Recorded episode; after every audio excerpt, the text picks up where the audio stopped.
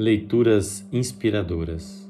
Leitura número 101. As profecias e a vontade de Deus. Depois de passarmos ali vários dias, desceu da Judéia um profeta chamado Ágabo. Vindo ao nosso encontro, tomou o cinto de Paulo e, amarrando as suas próprias mãos e pés, disse: Assim diz o Espírito Santo Dessa maneira, os judeus amarrarão o dono desse cinto em Jerusalém e o entregarão aos gentios.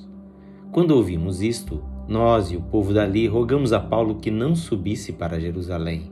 Então Paulo respondeu: Por que vocês estão chorando e partindo o meu coração? Estou pronto não apenas para ser amarrado, mas também para morrer em Jerusalém pelo nome do Senhor Jesus. Como não pudemos dissuadi-lo, desistimos e dissemos: seja feita a vontade do Senhor. Atos 21, 10 a 14.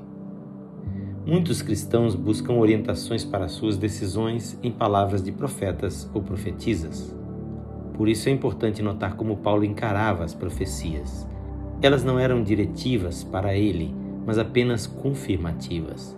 Os profetas podiam dizer o que iria acontecer eles estavam conscientizando a Paulo e aos demais irmãos sobre os sofrimentos que viriam se ele fosse a Jerusalém. Mas a questão que ocupava a mente de Paulo era se o Senhor queria ou não que ele fosse, apesar do sofrimento previsto. Jesus também sabia que sofreria, e sua preocupação no Getsemane não era fugir do cálice do sofrimento, mas se o Pai queria que ele fosse à cruz e se aquela era a sua hora. A vontade do Senhor é prioritária. Sofrer ou livrar-se do sofrimento é questão secundária. Paulo estava convicto de que era a vontade do Senhor que ele fosse a Jerusalém, embora soubesse que prisão e sofrimentos o aguardavam.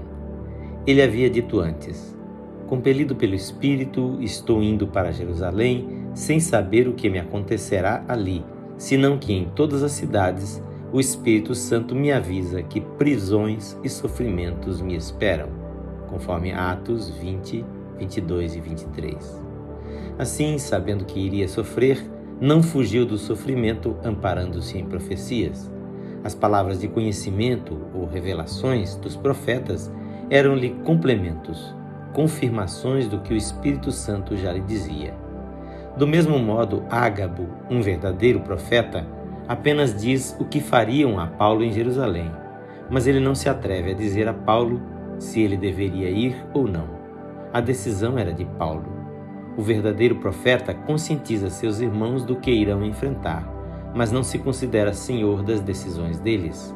Sabe que a verdadeira direção tem que ser dada pelo Espírito Santo ao discípulo. A interpretação que os irmãos davam às palavras de conhecimento ou revelações dos profetas era de que Paulo não deveria ir.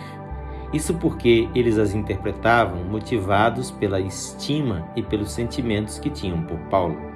Mas Paulo sabia que deveria ir, mesmo a despeito do sofrimento que o esperava.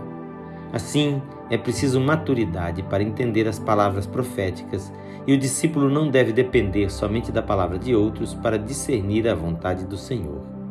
As profecias podem conter mandamentos, mas sempre são complemento e nunca o meio principal da direção de Deus.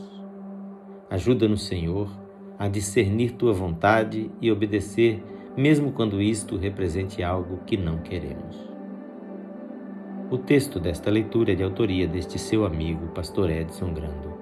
Que o Senhor Jesus abençoe a sua vida e lhe conceda direção clara pelo seu Santo Espírito.